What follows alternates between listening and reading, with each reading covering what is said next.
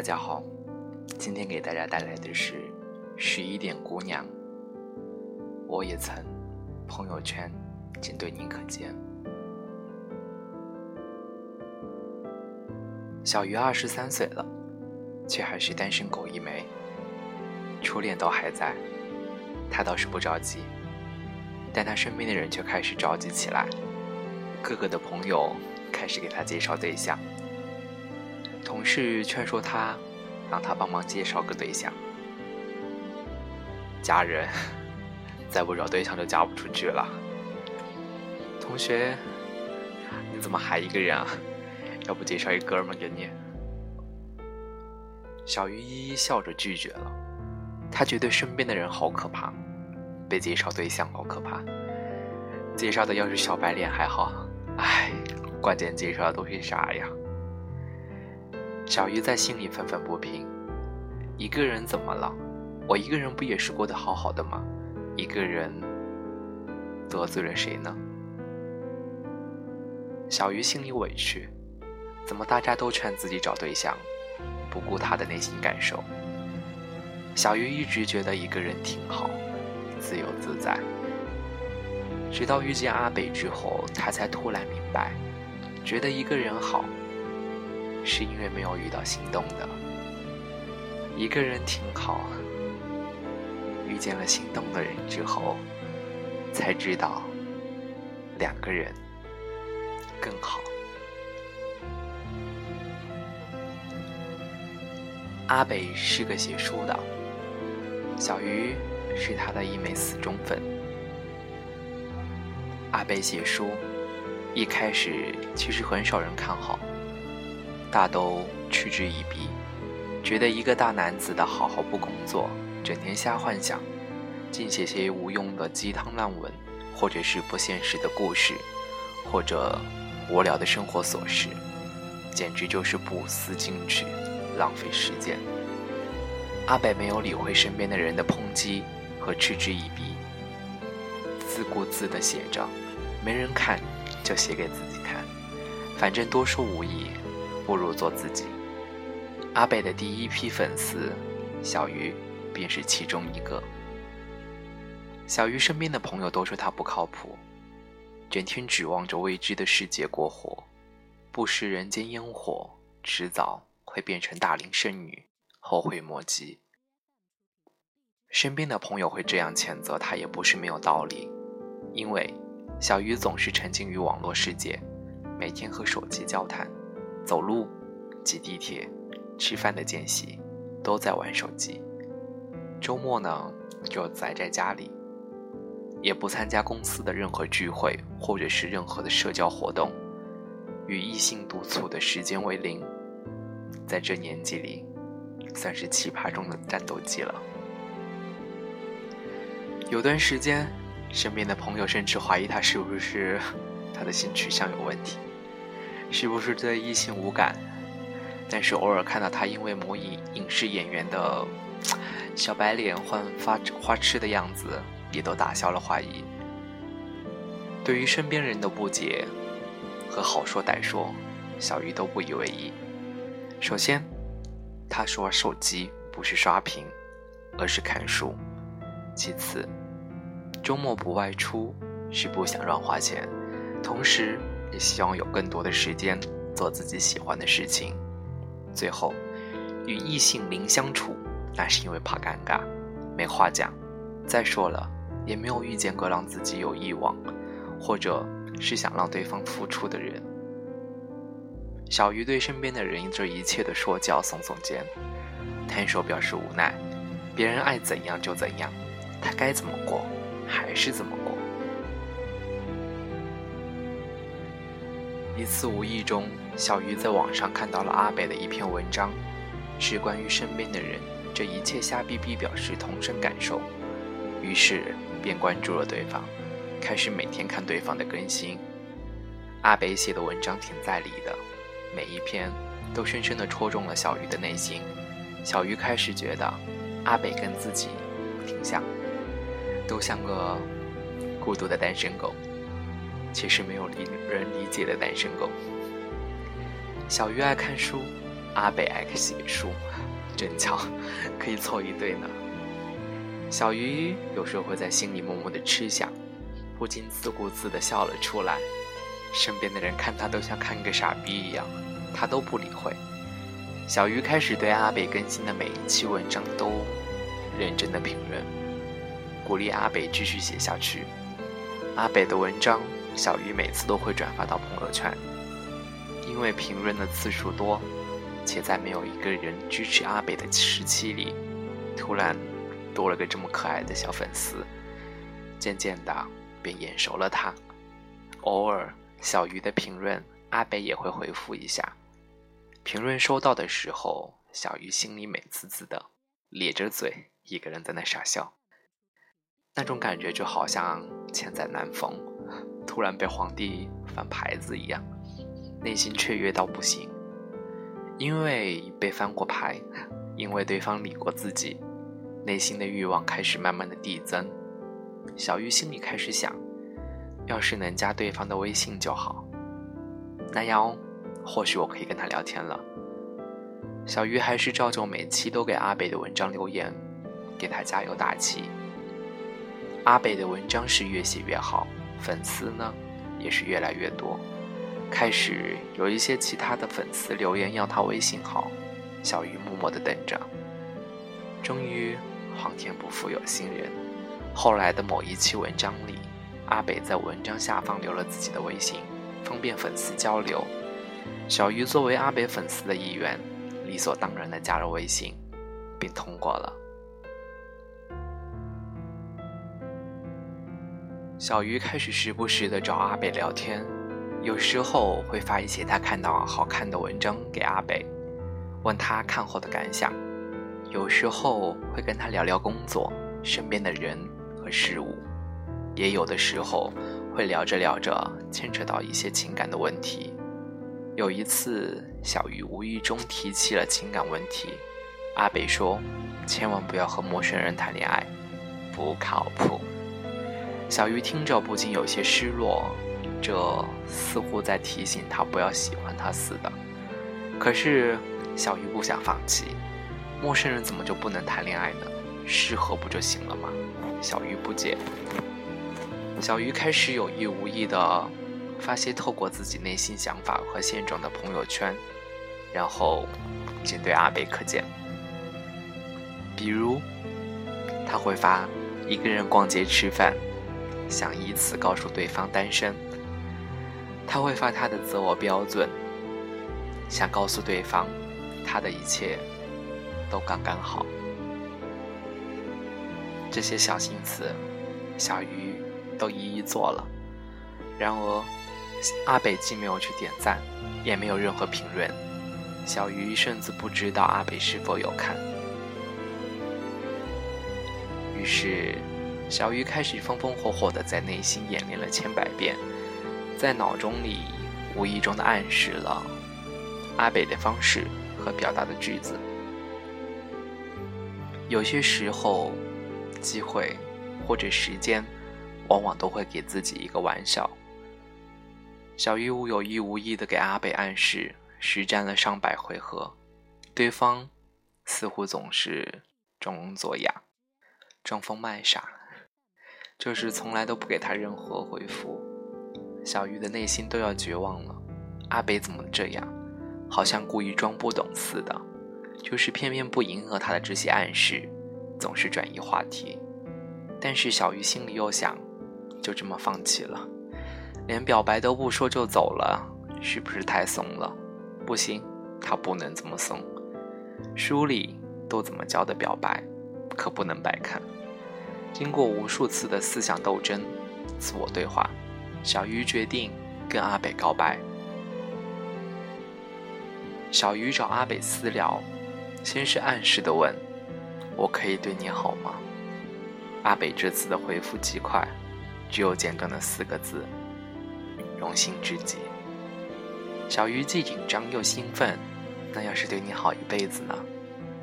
发完这句话便激动的不行，时而开心，时而焦急，时而窃喜，时而又有点恐惧。短短的五分钟，似乎像是过去了半个世纪，内心极度忐忑又惶恐不安。五分钟后，阿北回了，他说：“如果你说的友情，那我肯定非常荣幸，非常感恩。但是，如果是爱情，我不接受网恋和异地恋。同时，你还年轻，不应该沉浸于网络的安全感。”收到回复的时候，小玉缓了五分钟才敢看。虽然一直告诫自己要做好被拒绝的心理，但是看到这段话，内心还是被击溃了。但是不甘心的内心，总是抱有一丝希望，不被彻底拒绝，不跳黄河心不死。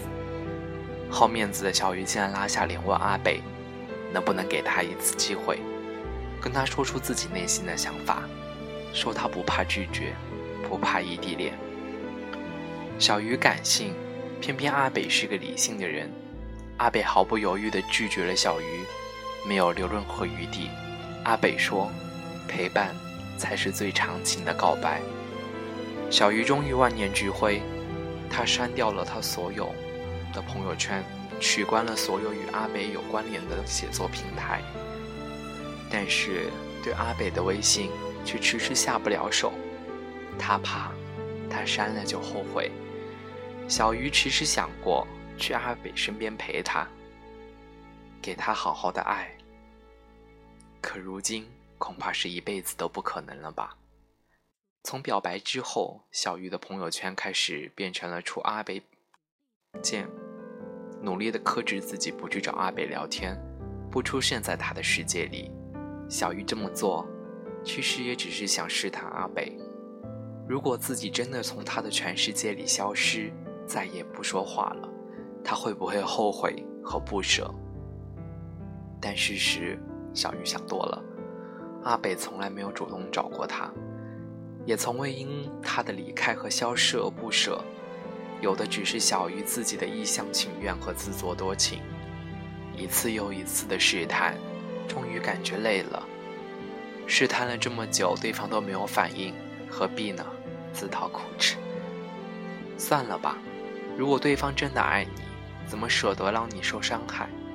何必要你试探和暗示这么久？早就和你在一起了吧？承认吧，他不在乎你，你不是他想要爱的人。承认吧，他从来都不在意。小鱼的内心总是有这些声音，逼自己放弃。试探到后来，小鱼都觉得自己没有意思，万念俱灰了，打算接受这个残酷的事实，重新回归自己一个人自得其乐的生活。后来，小鱼除了偶尔从阿北朋友圈得知一些他的消息，便再也没有联系。随着时间的流逝，阿北这个人渐渐也从小鱼的世界里隐形。因为小鱼的关注点不在阿北身上，只是偶然突然想起了这么一个人，就去看看他的朋友圈，才发现自己已经很久很久没有去在意过。往事随风飞，也许我们都这样过，深爱过一个自己不爱自己的人，为对方动小心思，发着仅对方可见的朋友圈，说着暗示他的话，也曾疯狂的爱过。有像小鱼一样勇敢跨出表白那一步的，也有一直默默暗示试探却不敢吐露真心的。但是无论是哪一种，其实内心都曾奢望过，也都曾心知肚明，对方爱的不是自己，所以后来时间久了，终于累了，不得不放手，努力的从对方的全世界消失。假装一切都没有发生过，终于在时间的洪流里行走在人风中，慢慢的从他的感情泥沼里抽离出来，变回了最初的自己。直到有一天，你突然发现，你好像很久没有看到关于他的消息了。翻了他的朋友圈，最近的一条是今天，才突然惊觉，原来自己已经不在意了。已经很久很久没有去关注了，原来自己真的已经放下了。有时候感情就是这样，陷进去很容易，抽离出来却很难。放弃的时候特别的不甘心，也很痛苦，但其实也并不是过不去，只是需要时间罢了。所以，就算失败了，也不要刻意，也不要责备自己，更不要因此陷入感情的泥沼。而无法自拔，亦不要怨天尤人。你唯一的，就是拱手，把它交给时间，交给上天，然后投入自己想做的事情上，把自己变得更优秀，让优秀的人来找自己，然后你就会发现，你没那么在意了，没那么伤心了，不会刻意的去表现了，不会刻意关注他。他说什么终于无动于衷了，那么恭喜你，走出来了，也变优秀了吧？哦，对了，后来小鱼又遇见一个人，两情相悦，不久便在一起了。小鱼说：“兜兜转转这么久了，原来爱的人就在身边，原来陪伴真的是最长情的告白。”兜兜转转，停停走走，挑挑选选，其实你会发现，原来你就在身边。有时候感情就是这个样子，陷进去容易，抽出来很难。放弃的时候特别不甘心，也很痛苦，但其实并不是过不去，只是需要时间罢了。我亦亭亭，无忧亦无惧。时间会忘了那个人，那些事，我只记得有过那么一段回忆。我们每个人在这个世上，都是会遇见一些人，会有过不甘心，或有过一些无法割予。但是其实，我们都是做自己的。有的时候，我们要善于放手，也要善于去成全。但是，有些时候，但是我们要多一双眼睛，去发现在你身边的人。所以，我希望每个人都拥有他自己想爱的人，也能遇到那个想爱的人。祝你们幸福。